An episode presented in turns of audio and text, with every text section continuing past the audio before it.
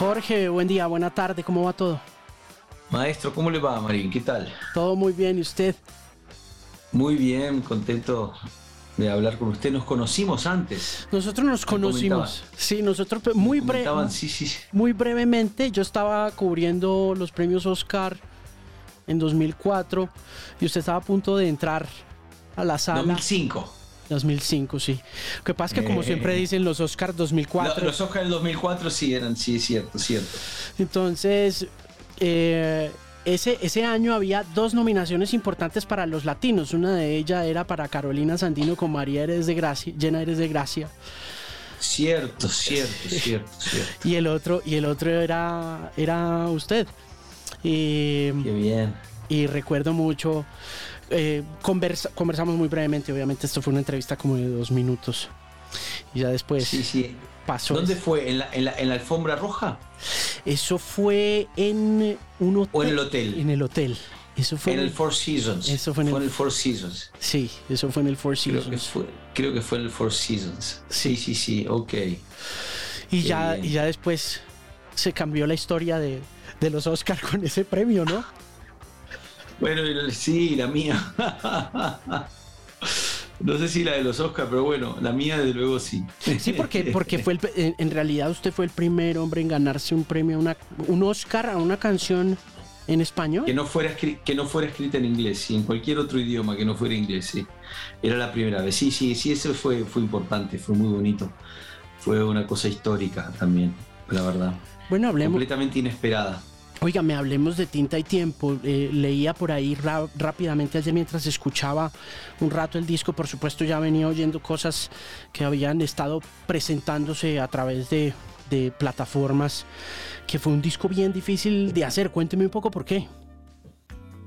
Yo identifiqué tres razones. Al principio pensé que era solo la pandemia, ¿no? Que la pandemia, la ausencia de vida exterior había derivado en una ausencia de vida interior también, que es que es difícil de entender porque es muy importante el aislamiento para escribir pero eh, no es lo mismo el aislamiento voluntario que uno se impone de ir a escribir una semana a un sitio algo así, que un aislamiento obligatorio donde, donde no, no ves a otra persona, no vas a un bar a tomarte un café, no, no te atiende el camarero del bar, no tomas un autobús y te sientas al lado de otra persona. O sea, la ausencia completa de contacto fue muy perniciosa para mí.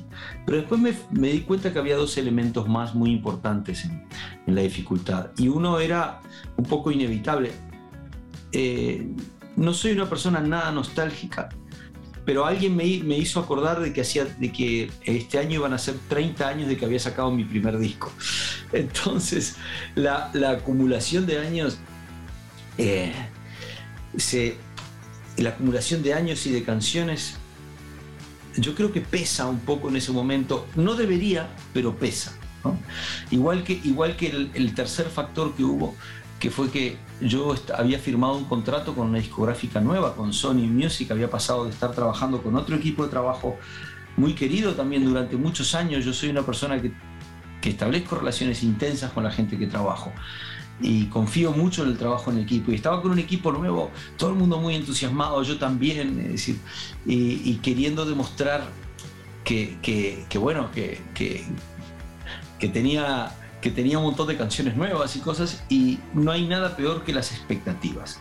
¿Sabes? El hecho de que el último disco haya ido muy bien, como fue Salvavidas de Hielo, ganó, que ganó tres Latin Grammy, fue como una exageración completa para un disco chico, que era un disco ese minimalista, pequeño, muy, muy artístico, sin videoclips prácticamente, ¿no? Es decir, la canción que, que ganó mejor canción, Telefonía, no tenía un videoclip, era la única canción que estaba en esos premios que no tenía videoclip. Es decir, después, de, después, después de después de, un disco, de que un disco así le fuera bien, eh, entré en un mundo de, aislamiento, de expectativas, de, todo lo que escribía tenía mucho peso porque me venía escribiendo hace mucho tiempo y fue por eso que tuve que escribir esa canción Tinta y Tiempo diciendo lo que dejo por escrito no está tallado en granito.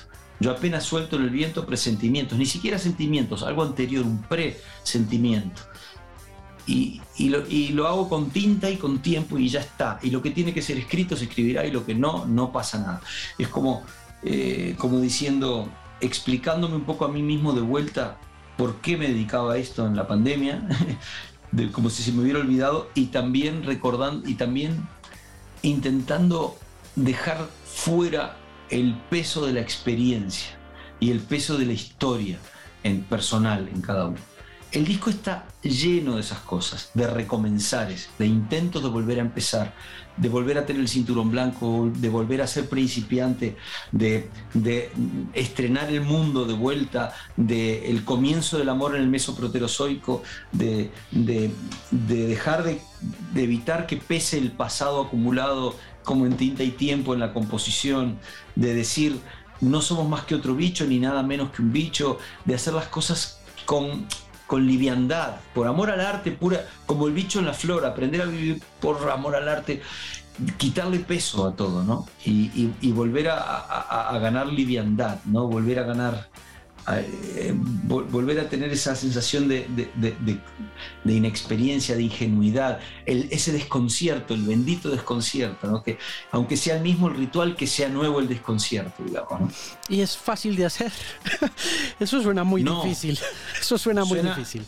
Suena enormemente difícil. Eh, y lo es, ¿no? En, algunos, en, en algunos aspectos es imposible. O sea, no se puede, no se puede obviar la experiencia, pero sí que se puede hacer un ejercicio meditativo, como de, ponerte en esa situación. ¿no? Hay ámbitos en los que es muy difícil. En, eh, ahí está la canción Starting Over de Lennon, ¿no? Eh, just Like, just, que no se llama eh, solo Starting Over, se llama, just, paréntesis, Just Like, cierra paréntesis. Eso, ese Just Like de Lennon responde a su pregunta. Es decir, no es que se pueda empezar de vuelta. But you should act as though, as just like, as, though you were starting. Como si. Es, es que en la vida el como si es más importante que la realización concreta. Es más importante a veces, muchas veces, mostrar la intención que la finalidad, porque la intención es el trayecto, la finalidad es el resultado y el resultado es menos importante que el camino, que el trayecto, digamos, ¿no? En el camino de la construcción de canciones entre Salvavidas de Hielo y Tinta y Tiempo, eh, siento yo como una forma cíclica de abordar la música. ¿Es cíclico usted a escribir? Se dice, no sé, me acaba de mencionar que pues ha pasado, han pasado 30 años desde la grabación de ese primer disco y ha cogido usted una rutina de la misma manera que eh, se debe abordar cualquier otra cosa en la vida para que se haga bien. Pasaron cinco años entre Tinta y Tiempo y, y, Salvavidas de Hielo, ¿no? ¿Pasó también cinco años entre eso y el disco anterior o no? Más o menos, cuatro. En realidad, la, la única razón por la que se extiende el periodo entre los discos es, es, porque ha mejorado mucho mi calidad de trabajo eh, a nivel de contratación. O sea, es decir, ahora entre disco y disco hago 160 conciertos. Cuando hice, cuando, cuando entregué mi disco Vaivén aquí en España, el primero, lo entregué, un, salió un viernes, lo presentaron en, 40 principales, 40 principales dijo que no le servía como single, y el lunes ya me preguntaron, ¿tienes canciones nuevas? o sea que el disco vivió un fin de semana más o menos, ¿no? Entonces, claro, pues, cogí retazos de canciones y hice un disco nuevo, que fue Llueve, que salió eh, año, eh, estaba listo un año después, salió año y medio después. Entonces, claro, en esa época tenía mucho menos oferta de trabajo. A mí me gusta mucho tocar en vivo, mucho viajar. Estoy ya pensando en dónde va a ser la celebración después de Medellín, la última fiesta que nos organizó Pala, mi amigo en Medellín, con tres orquestas, con una orquesta de música de, de del Pacífico, con una orquesta de vallenato y con una orquesta de cumbia. O sea, yo ya estoy pensando en eso cuando estoy en gira, no escribo. Entonces, no puedo escribir, ¿por qué? Porque en vez de estar encerrado en un hotel, estoy aprendiendo a bailar vallenato de repente, que me parece más importante que estar encerrado en un hotel. Entonces, este, o paseando por, por el teleférico de Medellín y conociendo la, nueva disposición de, las, zonas que antes eran más peligrosas en la ciudad, o, yendo a la Candelaria a, dar una vuelta en Bogotá, digamos, ¿no? Entonces, eh, soy muy curioso, me interesa mucho el ser humano, me interesa mucho conocer gente, gastronomía, lugares, pasos de baile, música, este, eh, ir a escuchar a, Mateo Ribano a, y a, Mario Galeano pinchar en vinilo, en, que fue la última fiesta que tuve antes de la pandemia, por ciento, en Bogotá. Es decir, me gusta, no puedo escribir cuando estoy de viaje. Entonces, el hecho de que se hayan extendido las giras, que es una señal de que la cosa funciona bien, de que el proyecto funciona bien, es una también eh, aumenta la distancia entre, entre, los discos. Sí que tengo un ciclo. Eh, eh, solo escribo si no hace, si es imprescindible. No escribo nunca todo el tiempo. Desde que me animo a decir de que desde que salió, desde que terminé la última canción del disco, que fue Bendito Desconcierto, por ahí por octubre, creo, en, Montevideo, septiembre, en, octubre, no he vuelto a escribir una línea de canciones. O sea, y así estoy dos años o tres a veces sin escribir. Y luego me concentro mucho durante unos meses o un año, como ha pasado en los últimos discos. Ahora, con respecto a, si funciona una rutina determinada o, es decir, la respuesta mía es, la dio el maestro Leonard Cohen Nothing works, dice él. Nada funciona en la canción. Nada. Me dice, he probado a escribir borracho, escribir sobrio, he probado a escribir sin dormir o habiendo dormido perfectamente, antes de meditar, después de una crisis de nervios. Es como él. Y me dice, ninguna receta funciona. Todas esas cosas pueden servir y todas esas cosas cuando las vas a repetir no sirven de golpe, ¿no? O sea que no tiene que ver exactamente con una, con una rutina o con una metodología. Sí que ayuda este, disponerse en actitud de trabajo. Ayuda. Si yo, no, si yo me pongo a escribir, después de un tiempo la maquinaria de la escritura se va aceitando, se va aceitando, se va aceitando y coge un ritmo. Es como coger entrenamiento, es, es una disciplina mental. Entonces ya empiezas, cada acto tuyo sales a la calle y cada golpe de luz, cada conversación que escuchas en el supermercado, estás, con, estás abierto como si tuvieras un traje de velcro, ¿sabes? Donde toda la pelusa se te pega. Cualquier cosa que alguien diga y comente se te pega. Y salen canciones de cualquier cosa que escuches en la radio, de cualquier comentario. Pero el periodo de composición para mí es un periodo muy traumático, muy revulsivo. Soy muy mal padre, mal amigo, mal compañero, mal pareja. Eh, eh, es decir, es como es un, es un momento de mi vida en el que, en el que, eh, aunque esté hablando con una persona, estoy pensando en otra cosa. Entonces, intento, no disfruto de la composición. Es el acto más importante que tengo en mi trabajo, pero no es un acto disfrutable, así como una terapia no es un acto, uno no lo hace porque vaya a disfrutar al psicólogo, la hace porque es importante para uno.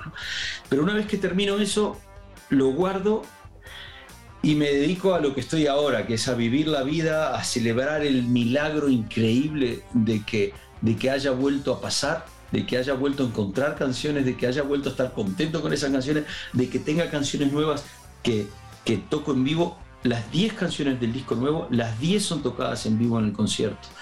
Eso es, es un concierto que tiene un tercio de canciones más de un tercio, tiene un 40% de canciones nuevas, con lo cual es un acto de revalorización del presente mío, de estar contento con quien soy hoy en día y no, con, no solamente con quien fui en otro momento. Es como escribir también, que es tan mal agradecido a ratos quienes escribimos para prensa o escribimos libros, entendemos lo difícil que es hacerlo y lo poco disfrutable que puede llegar a ser, ¿no? Pues el, es una batalla que gana la mayor parte de las veces la hoja en blanco. Por eso la portada del disco. Por eso la portada del disco es una hoja en blanco. Es, una, es un homenaje a. Yo muestro 10 victorias ante la hoja en blanco, pero por cada una de ellas hay 10 batallas perdidas, ¿no? Hay 100 en total. Eh, batallas perdidas de, fragmentos que, que empieza a escribir uno y se lo traga la hoja en blanco y eso no sirve, no va para ningún lado, acaba muerto ahí, no tiene una salida. Entonces, este, o inclusive lo llenas de montones de letras la hoja en blanco, pero acaba ganando la hoja en blanco porque eso tampoco va a ningún lado, ¿no? Entonces, este, eh, son muy pocas las veces que se cierra una cosa que uno empieza y que hay que celebrarla, ¿no? Igual que, igual que de cada de, cada 300 millones de espermatozoides hay uno, que es el que, el que consigue entrar en el óvulo, ¿no? Es decir, la vida, la vida es, muy, es un ejemplo muy claro, ¿no? Somos entidades biológicas y muchos de, nuestros fenómenos se manejan siguiendo ritmos biológicos. Y sí que es cíclico, ¿eh? en el sentido de que, de que, de que, de que ahora estoy en el ciclo de, de, comunicación, de contar las cosas, de tocar las cosas, de, tocarlas en vivo y luego entro en un ciclo de introspección que se vio aumentado por la pandemia, pero, pero me tocaba de cualquier manera. Sí. ¿Cómo sabe cuándo la batalla está perdida con una canción? No es, eh, no es fácil darse cuenta. ¿eh? Muchas veces las canciones quedan en suspenso. Canciones que fueron batallas perdidas durante eh, tres años de repente pueden ser ganadas con una, con una resolución que uno encontró por un momento. Es decir, se quedan. esas canciones se quedan ahí. Algunas sí, canciones que uno termina, canciones que he grabado, son batallas perdidas. Son canciones que, que, quedaron grabadas, no voy a decir cuáles son por pudor, digamos, de, discos anteriores, canciones que tú llegas a grabar, que sacas, que grabas, que, grabas, que llevas pa, y que cuando las vas a cantar dices, no está terminada, no tengo ganas de cantarla. O está terminada, pero no tengo ganas. Es decir, por alguna razón no funcionan y se quedan por el camino. ¿no? Eh, eh, hay canciones inclusive aparentemente ganadas que son batallas perdidas, hay canciones que no están terminadas pero que, pero que estoy seguro que en algún momento encontraré el ángulo para terminarlas. En este disco hubo una canción que, llama, que se llama Duerme Vela, que tiene, es la más antigua que tengo en el disco. Empecé a escribirla hace seis años y la terminé ahora. Y durante seis años estuvo, o cinco años estuvo ahí como, estuvo en un, no, estaba completamente convencido de que me gustaba, de que era importante para mí, pero no encontraba la manera de, cerrarla, de terminarla. También era una canción dedicada a mi madre y mi madre vivía en ese momento todavía y me costaba mucho eh, cantarla en ese momento, digamos. ¿no? Entonces este, eh, hay cosas que de repente se solucionan a, sí mismas, caminos que encuentras en momentos determinados, situaciones que cambian y, que, y, que, y que te acercan a una canción que la vuelven más necesaria de repente. Tengo un par de canciones más que están por ahí, sin, este, sin eh, casi terminadas, pero que estoy como esperando encontrar el momento en que pueda terminarlas. Aunque cuando tenga que escribir el disco nuevo, dentro de dos años, preferiré trabajar sobre material fresco, sobre material nuevo. ¿no? Va pensando en quién va a acompañarlo en esas canciones en términos, por ejemplo, de las colaboraciones de Blades y de algunas otras figuras como Martín Buscaglia y la chica esta que rapea, que no eh, se me olvida el nombre. no eres, sí. Que es fantástica, que es fantástica. Fantástica, fantástica. La has visto, ¿no? La has visto, es increíble. es el último gran hallazgo que tenido. Usted me la presentó. Es el último gran hallazgo que he tenido. No, nunca voy pensando, jamás nunca. Todas las, todas las colaboraciones de los últimos discos que he tenido, desde eh, el disco anterior de Natalia Lafourcade, eh, Mon Laferte, el David Aguilar, eh, Julieta Venega, fueron todas decididas con llamadas telefónicas dos días antes, probablemente. La de Rubén Blades iba en otra dirección la canción y al final, a último momento, decidí llamar a Rubén porque me faltaba un elemento para cantar esa décima en canto de mejorana, podía haberlo hecho en Huapango si hubiera sido en México o en, o Son Jarocho, pero, como, pero prefería hacerlo por mejorana, que es el género panameño, entonces llamar a Rubén. Lo de Noga Eres le escribí por Instagram y me respondió y, ella me dijo, let's collab, me dijo, yo le dije, ok, el jueves, y así fue. ¿no? quizás la más pensada de todas, este, eh, pero que no pensé que fuera a suceder, fue la de Zetangana porque a Zetangana lo conocí en, la entrega en unos Latin Grammys en 2018 y, a mí me llamó, mucho la atención el trabajo que había hecho él en el disco de Rosalía con las letras. Y, se lo, y lo elogié, se lo comenté en, un, se lo, comenté en la, en la alfombra roja. Y para mi sorpresa él también le gustaba mi trabajo, lo cual era una cosa que me tomó por, por sorpresa y, yo no sabía que él estaba en un proceso de reconexión con la canción de raíz. Entonces a los dos nos sirvió mucho. Yo estaba en un proceso como de ampliar, abrir, ¿sabes? Abrir, abrir. Eh, ya en ese 2018, cuando fui en el discurso, una de las, de las entregas de los premios, yo decía que viva que, viva el reggaetón, que viva la cumbia, que viva Borges, que viva Fernando Pessoa. Es decir, no, no, entremos en una falta, en, una en un fal, una falto enfrentamiento, en un falso enfrentamiento entre la música urbana y la canción, no existe ese enfrentamiento. Es decir, no echemos la culpa a los géneros, no pensemos que la música de antes era mejor que la de ahora, no pensemos con esa nostalgia, estemos abiertos. Eso lo aprendí mucho en Colombia. Eso este, aprendí mucho en, Colombia, el, eh, trabajando con Mario Galeano, el hecho de, de venerar al mismo tiempo la tradición y la novedad. Que no sea de integrar, de establecer puentes, ¿no? Es decir, su trabajo con Onda Trópica y su trabajo con, con, los este, con el con Frente Cumbiero y el trabajo con, Pirañas, o sea, eh, es atemporal. ¿No? Es como una especie de, nostalgia contemporánea al mismo tiempo, ¿no? Es decir, la música colombiana, este, aunque Colombia siente que es un país desintegrado, este, eh, hay un impulso muy fuerte de integración que yo percibo en el país, sobre todo en las disciplinas artísticas. Y cuando algo empieza en el arte, tarde o temprano, ojalá se expande al resto de la sociedad. Y, en ese sentido, Colombia tiene una, tiene una valorización de su, de su propia música muy intensa. Es un país herido, pero que tiene un amor propio que subsiste. Y yo eso lo vi cuando fui a grabar a Colombia, por ejemplo. ¿no? Mm es muy diferente la situación en, los otros países latinoamericanos. ¿Qué pasa en los otros países latinoamericanos? Depende cada uno. Digo, Costa Rica, por ejemplo, es un país absolutamente fascinante, ¿no? Este, en cuanto al, tema ecológico, a, su situación política, a su organización sanitaria, al cuidado que tiene la ecología, es maravilloso, pero no conoce su potencial artístico. ¿no? Es, es decir, el, yo fui con sorpresa a, Costa Rica a hablar de Walter Ferguson. No sé si conoces a Walter Ferguson. No, no, no. Pues anota ese nombre ahí porque está vivo, todavía tiene 102 años el señor.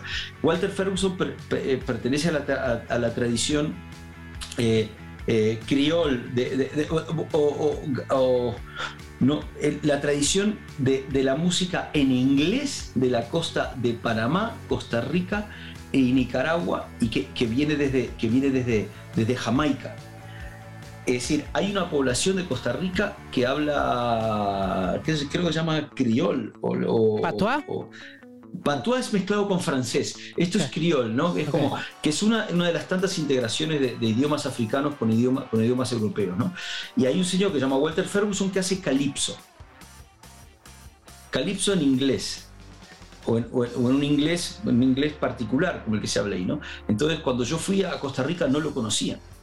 Y había un montón de imitadores de la trova cubana, pero no había nadie que se hubiera ido hasta Limón a aprender lo que estaba haciendo este señor. Entonces, muchas veces hay países que les cuesta más desarrollar una identidad. Uruguay, por ejemplo, tiene, es el país más chico de la región, entre los dos más grandes, con lo cual ha tenido que hacer un esfuerzo enorme identitario de ese gran complejo de inferioridad de país chico ha salido una, una densidad de escritores y de músicos muy alta.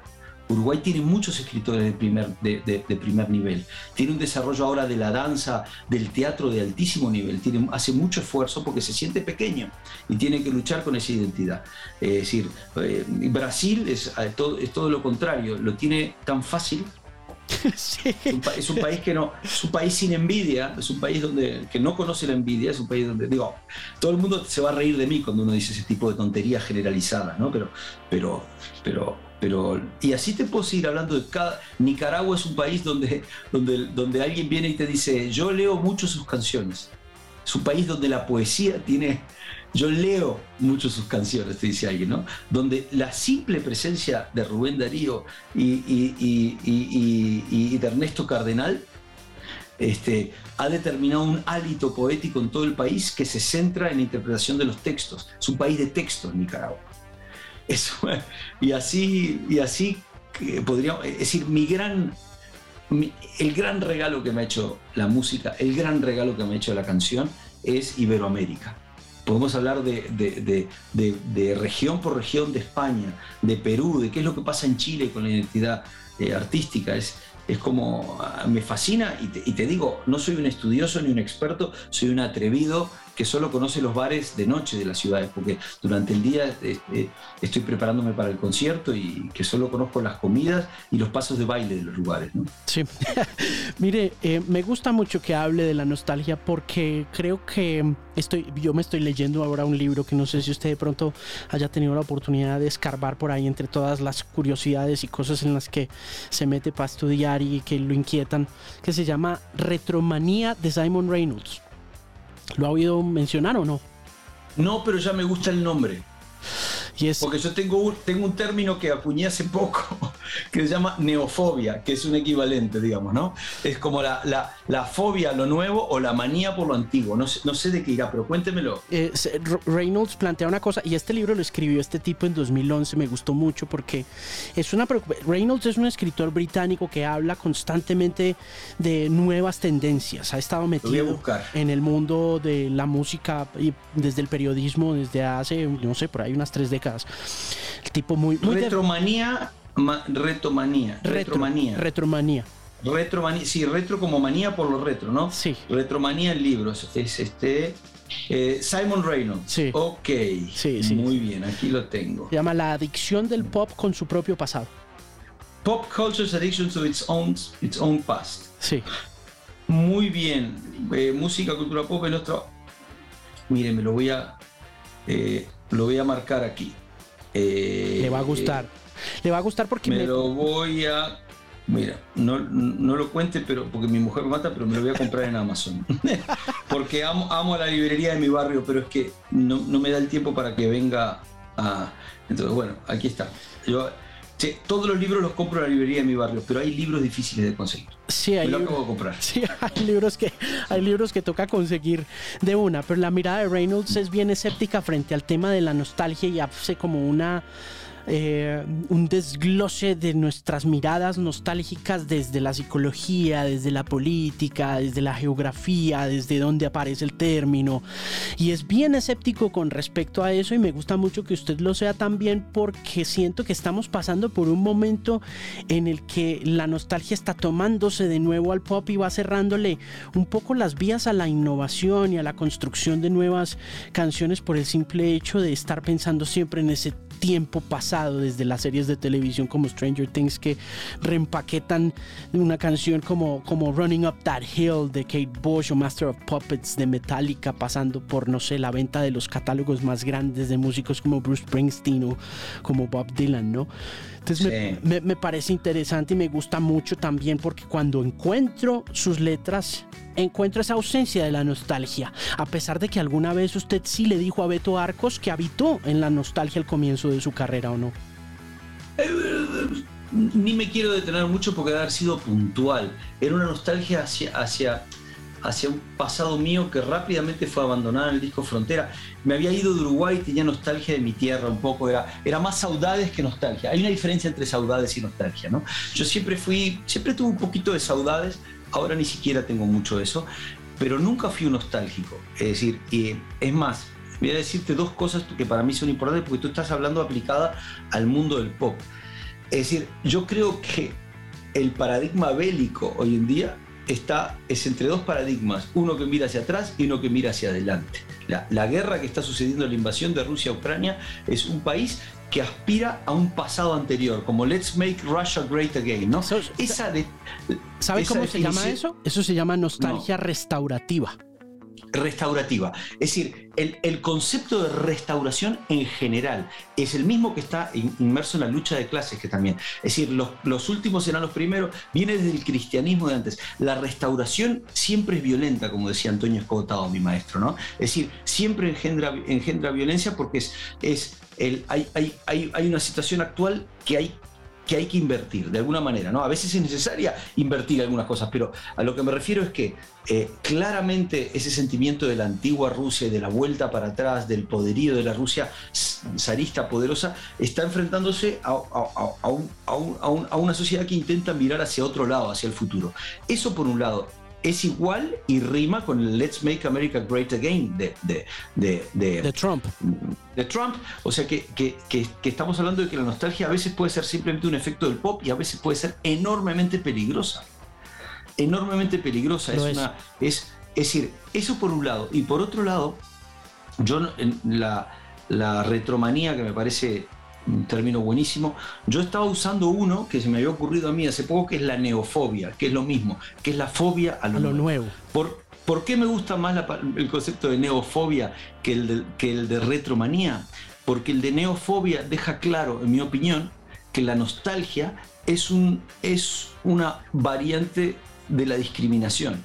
Es la discriminación etaria. Es decir, tu música es una mierda porque no tienes mi edad para empezar. Porque entonces, es decir, porque la música buena era la de antes y la de ahora es una mierda porque es nueva, nada más, ¿no? Es la, es la fobia a lo nuevo, es el miedo a la novedad, es el miedo al diferente, en definitiva. Es el miedo, es el miedo al que piensa diferente que yo, que se viste diferente que yo, que tiene opciones sexuales diferentes que las mías, que tiene gastronomía diferente de la que tengo yo. Es decir, todas esas cosas de que, de que me, eh, hace algo que es inusual y me genera mucha desconfianza y por lo tanto lo odio y no lo quiero. ¿Sabes? O sea, eh, por, porque, porque el. eh, eh yo creo dos cosas importantes que me gusta matizar. Estamos parados sobre los hombros de gigantes. Hay que escuchar a Monteverdi.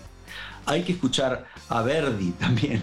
Hay, que, leer el cantar de los cantares y hay que, intentar, hay, que, leer sobre la epopeya de Gilgamesh el, el, inmortal. Hay que saber que venimos de gente que ha hecho el trabajo previo. No estamos inventando realmente nada, pero hay que tener fe en la interpretación que cada generación hace de los gigantes sobre los cuales está parado. Estoy de acuerdo. Porque toda, toda, igual que todos los grupos, igual que ya nadie discute que todas las personas, no importa su, orientación sexual, no importa su etnia, que era una cosa que antes se cuestionaba, que todas tienen gente buena, mala, brillante, corrupta y, y maravillosa en todos los estratos humanos, hay que aplicar eso mismo a la discriminación etaria, es decir, todas las generaciones tienen gente brillante. Eso es una cosa a la que hay que partir. Y hay que hacer un voto de confianza en eso, ¿no? Igual que todas tienen gente corrupta y todos tienen mediocres. Pero hay, que, decir, una manera de, no discriminar es considerar realmente un igual al otro, un igual al que tiene un color diferente, al que se viste de manera diferente y al que tiene una edad diferente. En todos los sentidos, ¿no? Porque también, porque también la discriminación etaria inversa, o sea, usted no sabe nada porque es viejo, digamos, ¿no? Es eh, es, se usa mucho y está muy aceptada también, ¿no? Y, es, y, siempre los malos de las películas son viejos, gordos, ¿sabes? Como, eh, y, calvos y, los, buenos son guapos y jóvenes. Digo. que hay, muchos mensajes mezclados. Eso por un lado, que estamos parados sobre los hombros de gigantes y que es importante tenerlo en cuenta. Y otra cosa importante también es que ese miedo que la gente tiene a lo nuevo debe ser respetado. Hay que escucharlo. Hay que entender que la gente tiene miedo. Y no hay, no hay, hay que oír el miedo de las personas. Cuando se vuelve violento, violento, cuando se vuelve discriminación, cuando se vuelve fobia, xenofobia, es decir, ahí hay que frenarlo. Pero también hay que entender que los cambios generan miedo también y que la gente tiene miedo. Hay que explicar para que ese miedo se vaya. No hay que reírse de ese miedo digamos, ¿no? Es decir, eh, es un miedo real. Colombia es un país que tiene mucho que explicarle al mundo sobre el miedo, mucho, y mucho sobre la pacificación, y mucho sobre la, y, mucho sobre la integración, y mucho sobre la memoria, y mucho sobre el perdón, y mucho, y, decir, y, que, que, ha encarnado toda la tragedia humana en, todo su, en toda su amplitud, que además está viviendo eh, etapas nuevas, o sea que, que hay hay mucho que, yo, es un país muy, muy vibrante, Colombia, que quiero mucho además, ¿no? Tengo familia en Colombia y, intento conocerlo mucho al país, ¿no? Lo, intento, ¿no? ¿no? No lo conozco mucho, pero... Oiga, Jorge, hablando un poco de ese tema que, eh, digamos, que eh, desemboca en esta preocupación que veo yo latente, no solamente suya, sino de todos aquellos que, que vemos con buenos ojos las cosas nuevas, independientemente del temor que nos puedan representar en el momento en que nos las presentan. Quería preguntarle precisamente por esa naturaleza pendular del odio que se vive en el mundo y del que su familia fue víctima hace muchísimo tiempo y ellos como sobrevivientes de ese odio que nace un poco de esas ignorancias y esos temores. ¿Cómo siente usted, cómo ve usted con base en las experiencias de los abuelos eh, el mundo en estos momentos con ese regreso de esas nostalgias restaurativas que van más allá de la música y se definen a través del fascismo, de los nacionalismos, de esta idea de Rusia y de Ucrania. ¿Usted cómo ve la cosa? Eh, pues el... yo creo que todo movimiento de ampliación de la libertad, todo movimiento de, de avance en derechos y libertades va acompañado de un movimiento de miedo. Ese es el miedo que digo que hay que escuchar, pero hay que estar atento, porque es un miedo que se vuelve violento muchas veces, ¿no? Hay que intentar explicar a las personas. Y lo, es decir, no hay avance sin retroceso. Es decir, piense usted, por ejemplo, en, en, en, las dos guerras mundiales del siglo XX, ¿no? Que ¿En qué momento suceden? Suceden, suceden en el momento de estallido tecnológico, a la, primera de, la, de la revolución industrial como cambiando todas las modalidades de vida y las telecomunicaciones. Y el segundo sucede en, un periodo entre guerras en el cual todos los fundamentos del arte y de, y de, y de los centros de poder estallan por los aires, el tonalismo, el arte figurativo, en todos los ámbitos, es el, el, arte representativo, todo, todo se destruye y eso genera mucho miedo en la sociedad, de repente, ¿no? Es decir, y genera, y genera una, una, una nostalgia, el miedo, el famoso miedo a la libertad. De ahí viene también, ¿no? El miedo a la libertad de Eric Fromm, ¿no? Es, es, un, es un, libro que, que, habla, de, que, habla de, de, que ser libre es un trabajo, es una inversión de tiempo y de, y de recursos personales. Y no todo el mundo quiere serlo. Y la libertad da mucho miedo y tenemos, y tenemos, una, tenemos una sobrevalorización del ideal en contra de la realidad. Es decir, muchas veces mi, maestro Antonio Escotado, que descanse en paz, que se nos fue hace poco, a quien le recomiendo, después, después te, dejo le dejo unos libros para, te, recomiendo alguna charla de él. Él, decía siempre que, que, el, que la realidad es infinitamente densa. Cuanto más te acercas a una persona, no es más sencilla, es más compleja es más complicada, más detalles tiene. Cuanto más te acercas con un microscopio una cosa, no es más sencillo, es más complejo, hay más, hay, hay, es infinitamente densa. ¿no? El ideal, en cambio, es plano. El ideal es sencillo, es fácil de convencer a alguien con un ideal, con un mundo ideal, con una visión ideal, con un pasado ideal, con una América ideal, digamos, ¿no? A la cual hay que volver, digamos, ¿no? Entonces, es el peligro ese de, la, de, no tener en cuenta la, realidad y no observar la realidad con, con un cierta ecuanimidad, ¿sabes? Con cierta, es decir, cuando tú dijiste hay que ver con buenos ojos las cosas nuevas, yo digo que casi, que hay que verlo con ojos ecuánimes, ni con buenos ni con malos, como un igual, ¿sabes? O sea, ¿por qué? Porque también hay que tener la capacidad de, no, de, no caer fácilmente en la neofilia, de que todo lo bueno, todo lo nuevo es maravilloso porque está de moda, digamos, ¿no? Si hay de todo, hay que verlo con ojos ecuánimes y decir, eh, me gusta Zetangana, me gusta Bad Bunny, eh, no me gusta fulanito de tal, por decirlo de repente, ¿no? Es decir, entonces es como, y, hay cosas que me gustan y cosas que no me gustan, evidentemente, ¿no? Sí. Entonces, este, el, eh, pero bueno, todo, hay que pensar que, que, cada vez que ha habido una expansión de la libertad, ha habido un retroceso y ha habido un miedo. Hay que, yo pienso que la rueda de la historia va, va en una dirección y que avanza tres, tres dientes y vuelve uno para atrás. Y avanza tres más y vuelve uno para atrás. Quiero creer eso, no lo sé.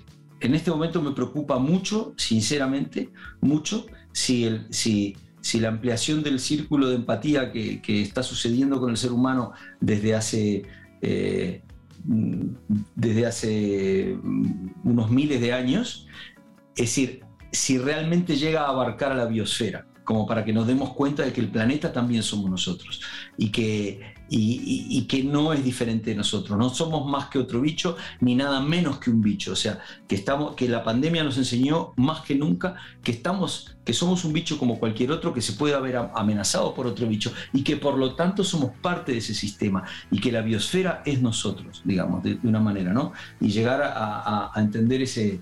Eh, dame un segundito nomás que me está llamando mi hijo. Hágale, hágale, fresco, fresco. Perdón, perdón.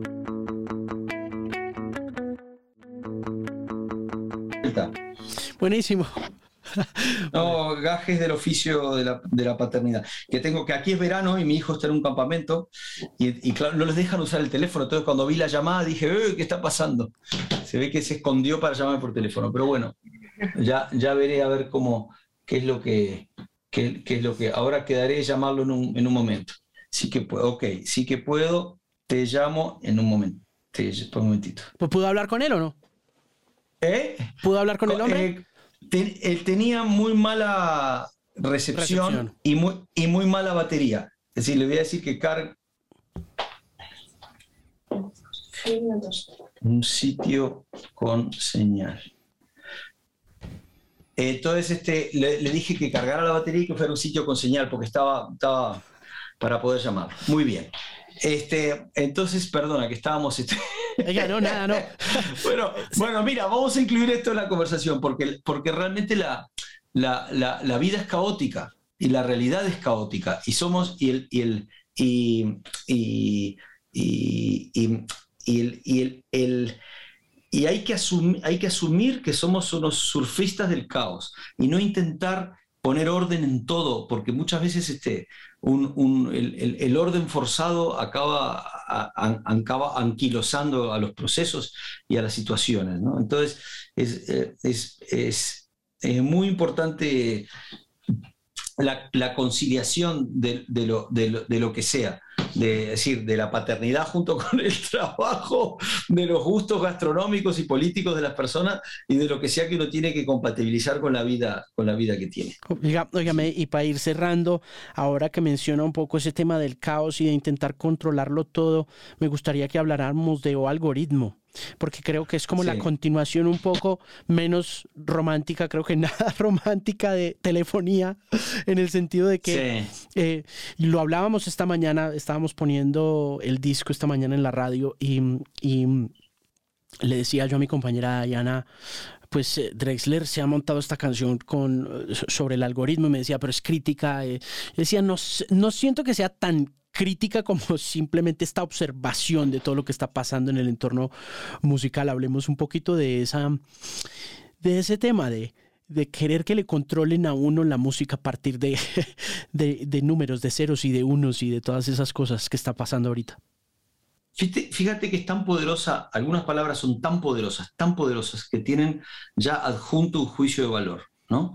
Un ejemplo de eso es, algoritmo. Es una palabra que la pongo en el título de una canción y la gente me dice, esa canción de protesta contra el algoritmo. Pero como usted bien dice y se fijó, no es una canción crítica con el algoritmo. Es una canción sobre el libre albedrío y es crítica y vuelve exactamente a lo que estábamos hablando recién. Es crítica con la facilidad con que uno mismo está dispuesto a renunciar a su libertad con tal de que le solucione los problemas y se lo pongan fácil, o le digan cuál es la certeza que tiene que creer, o le, muestren cuál es el camino, con tal de no tener que pensar. Es, es, una canción sobre el miedo a la libertad o algoritmo. Entonces, lo que pasa es que tiene un componente que yo no suelo usar en la composición, que es la ironía, que tengo eh, en muy pocas canciones. Hay otra que se llama Data, Data, Data o La infidelidad en la era de la informática. Son canciones que se relacionan, que tienen cierta distancia y cierta frialdad con lo que escribo. Suelo escribir mucho más directamente desde el lado del narrador. Entonces cuando digo, eh, dime qué debo cantar o algoritmo, la gente... Eh, en realidad es una crítica a mí mismo, es decir, es un compositor en crisis compositiva tan perdido que está dispuesto a renunciar a su libre albedrío con tal de que le digan qué es lo que tiene que cantar qué es lo que tiene que escribir, sobre qué tengo que escribir, digamos, ¿no? Es decir, porque todos nos quejamos del algoritmo, pero todos lo ponemos para llegar a los sitios, para saber qué comprar, para elegir pareja, inclusive los algoritmos que están ahora, ¿no? Entonces es como, entonces es un, es, un, es más una canción sobre el libre albedrío, quién quiere que yo quiera lo que creo que quiero. Eh, eh, esa, sensación de que tú no estás tomando tus propias decisiones. Pero son preguntas, son preguntas. Y si es crítica de algo y si está, si está, si está en realidad eh, como eh, señalando algo con el dedo, es este movimiento, es a uno mismo, que es el movimiento más importante.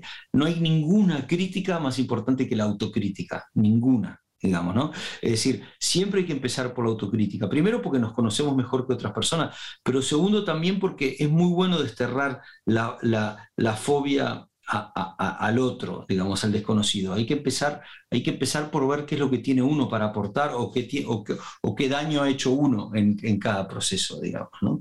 Entonces, este, de, eso, de eso va, o algoritmo, ¿no? Es decir, este, y, y son preguntas, por ejemplo, esta canción. ¿Qué algoritmo la parió? ¿La elegiste, te eligió? ¿No? Es decir, eh, elegimos, no elegimos. Viene, esa canción viene de, la lectura de, Homo Deus de, Yuval Harari, ¿no? donde, donde los nuevos, una serie de experimentos científicos no tan recientes, que llevan ya unas décadas, un par de décadas, cuestiona la existencia de resoluciones a nivel de la corteza cerebral. Son tomadas milisegundos antes de que lleguen a la conciencia. La conciencia justifica una decisión.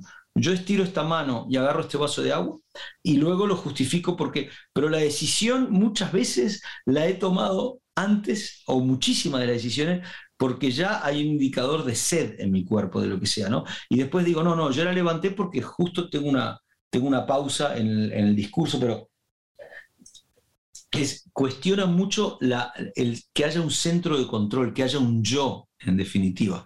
¿no? Es decir, no hace otra cosa que lo que viene diciendo el budismo desde hace mucho tiempo, de que no hay, de que, de que atrás del ego y del yo está el verdadero yo, que es otro y que es un yo disuelto en la eternidad, que es parte de un todo, que es parte de un sistema, que es parte de una, de una biosfera, digamos, ¿no?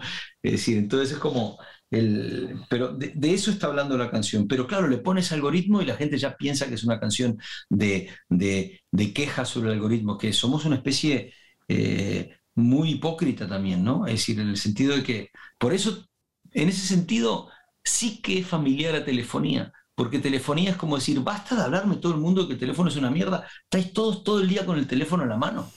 Y cuando, cuando llega el mensaje eh, del trabajo que te lo dieron o de que, de, que, de que tu novio se ha puesto en contacto contigo y que te sigue queriendo, todo el mundo se pone muy contento. Entonces, y yo tengo una relación con mi familia en Uruguay gracias al teléfono, o sea, eh, soy un adicto al teléfono pero es culpa mía, no es culpa del teléfono, digamos, ¿no? Y, quien le está pidiendo al algoritmo que le diga cómo cantar no es soy yo que le estoy preguntando. Yo puedo apagar el teléfono y no, no consultar el algoritmo. Elijo yo hacerlo. Hay que hacerse responsable de lo que uno hace.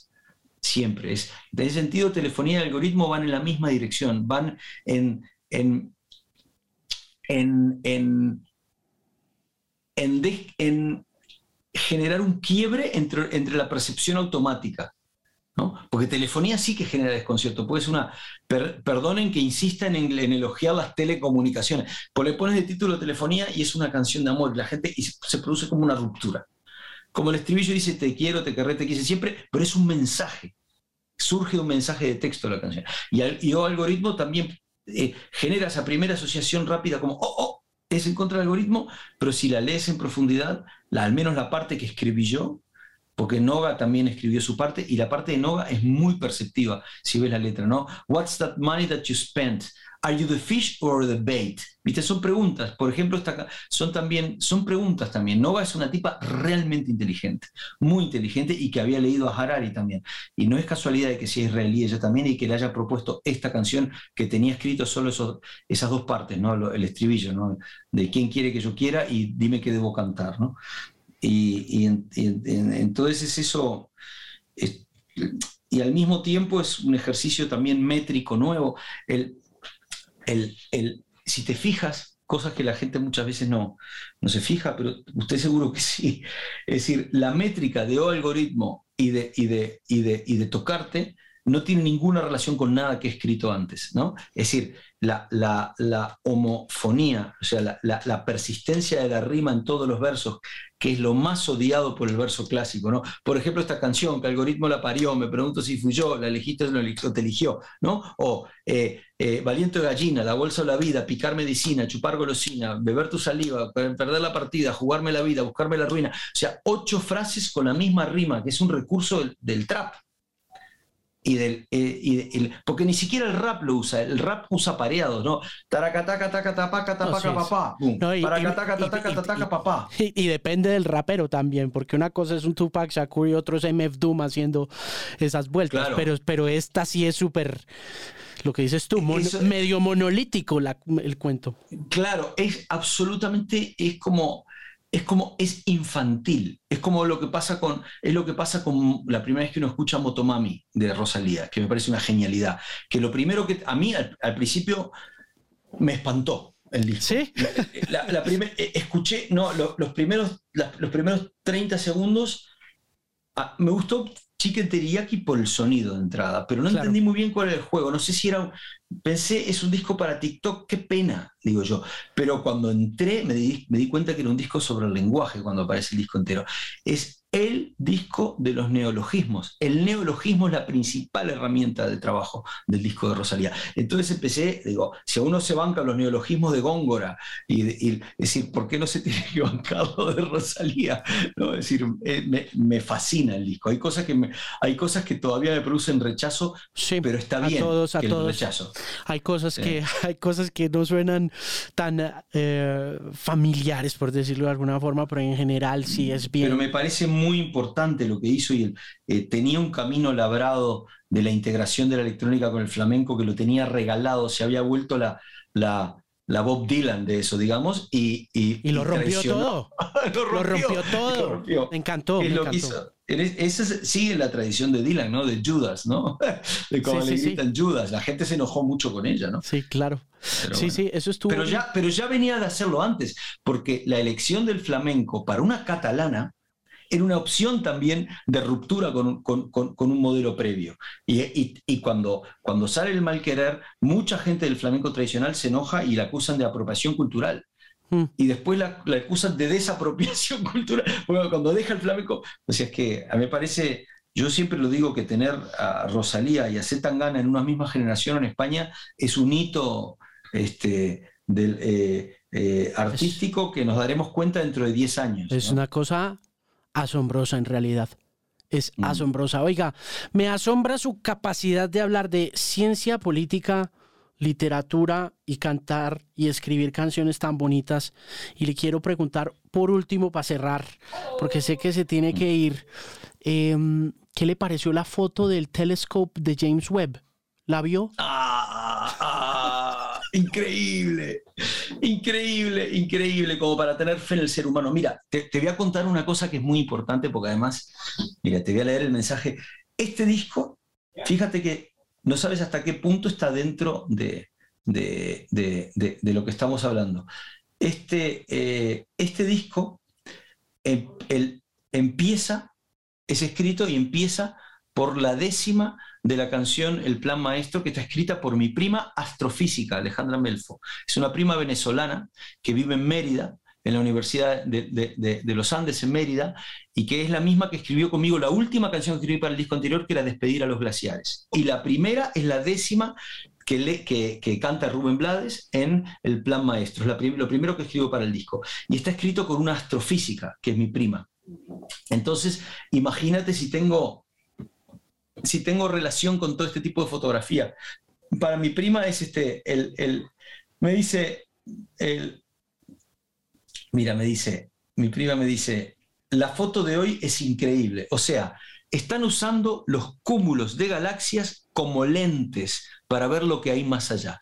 Eso yo no lo había entendido. Es decir, están usando un cúmulo de, galaxias para sus, de galaxias para sus propósitos. Los omitos sapiencitos, dice mi prima. No sé qué hacer con eso en mi cabeza, me dice. Y me vuelve y vuelve a escribirme, ¿Cuánto especiales somos? Es la gran pregunta, no lo sé, dice. Pero yo no me había dado cuenta hasta ahora de eso. Están usando como instrumento astronómico un cúmulo de cientos de galaxias con todo lo que contienen para ver qué hay más allá, más lejos, por pura curiosidad. Repito que no sé qué hacer con eso, es demasiado para mí, ese pensamiento se me quedó en la cabeza rebotando.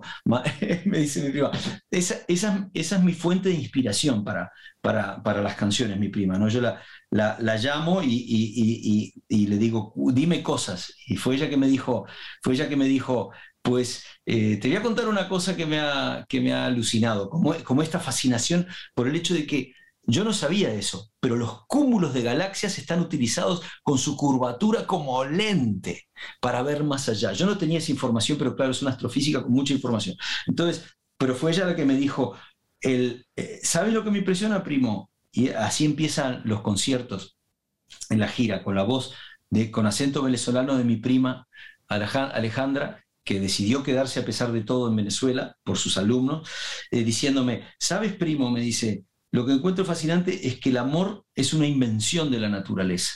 El amor no existió. Hubo mil millones de años de vida sin, que existiera, con cada célula separándose por separado. Hasta que hace 1.600 millones de años, en el pleno mesoproterozoico, en el líquido primordial todavía, dos células deciden, o una se come a la otra, o se mezclan, no se sabe muy bien, deciden formar un individuo a partir de dos, que es una mezcla de ambos. Y eso que, se puede llamar de alguna manera cooperación, sexo o amor, porque es la mezcla de dos personas para generar una, con un, con un bien, aparece un bien común entre dos personas, eso, eso produce una explosión de vida en el, a partir del mesoproterozoico que no tiene precedentes ni, ni, equiparable después. O sea, en pocos millones de años la vida floreció, sale del, sale del mar y se expande por los continentes. Entonces, el amor como estrategia de supervivencia demostró, como, estrategia evolutiva resultó ser increíble, dice. Y como estrategia de supervivencia también, dice, los dinosaurios que sobreviven al meteorito de, de, la península de Yucatán son específicamente los que cuidan los huevos y se vuelven las aves, lo que son hoy en día, ¿no? Es decir, es decir los, que no, los que soltaban a sus crías y se iban por ahí, con un acto de distancia entre tú y tu cría, tenían menos chance de sobrevivir. Entonces, en los momentos críticos, el amor también es una estrategia de supervivencia. Y cuando me dijo eso, dije, no puede ser que hayamos encontrado un ángulo nuevo para hablar de él tema más manido de la historia de la canción y de la literatura, digamos, ¿no? Entonces ahí, así, es que empieza el disco, ¿no? Corría la era del mesoproterozoico. Hablemos del amor, pero hablemos del amor en términos evolutivos y en, términos de supervivencia biológica y en términos de, bio, de generación de biodiversidad. Entonces es como, eh, como si al sexo le faltara algo todavía para ser más increíble todavía. Brillante. Mire, y así comienzan los shows. ¿Así van a empezar los shows en Bogotá y en Medellín o no? Sí, así empiezan los shows, con una voz en off de una mujer científica, eh, hablando con mucho cariño a su primo, con acento venezolano y contándole, contándole eh, que, poniéndose en el lugar de esas dos células que deciden por primera vez mezclarse. Y ahí empieza el concierto, digamos. ¿no? Buenísimo. Le voy a pedir un saludo para la gente que va a ver esta entrevista. La entrevista va a salir en periódico, en radio, en tele, en podcast. Pero entonces, para mi programa de televisión, para Resonantes de Canal 13. Un saludo y una invitación a los shows en Bogotá y en Medellín y a ver la entrevista cuando quiera. Queridos amigos resonantes de Canal 13, eh, soy Jorge Drexler y los invito a ver esta entrevista y también tengo la alegría de volver a tocar en Colombia en septiembre y el, a finales de septiembre, el 30 de septiembre voy a estar en Bogotá en el Movistar Arena y el 1 de octubre en Medellín en el Teatro Metropolitano. Así que nos vemos ahí. Chao. Buenísimo. Adiós, querido amigo. Hasta luego. Un abrazo, buenas noches, gracias.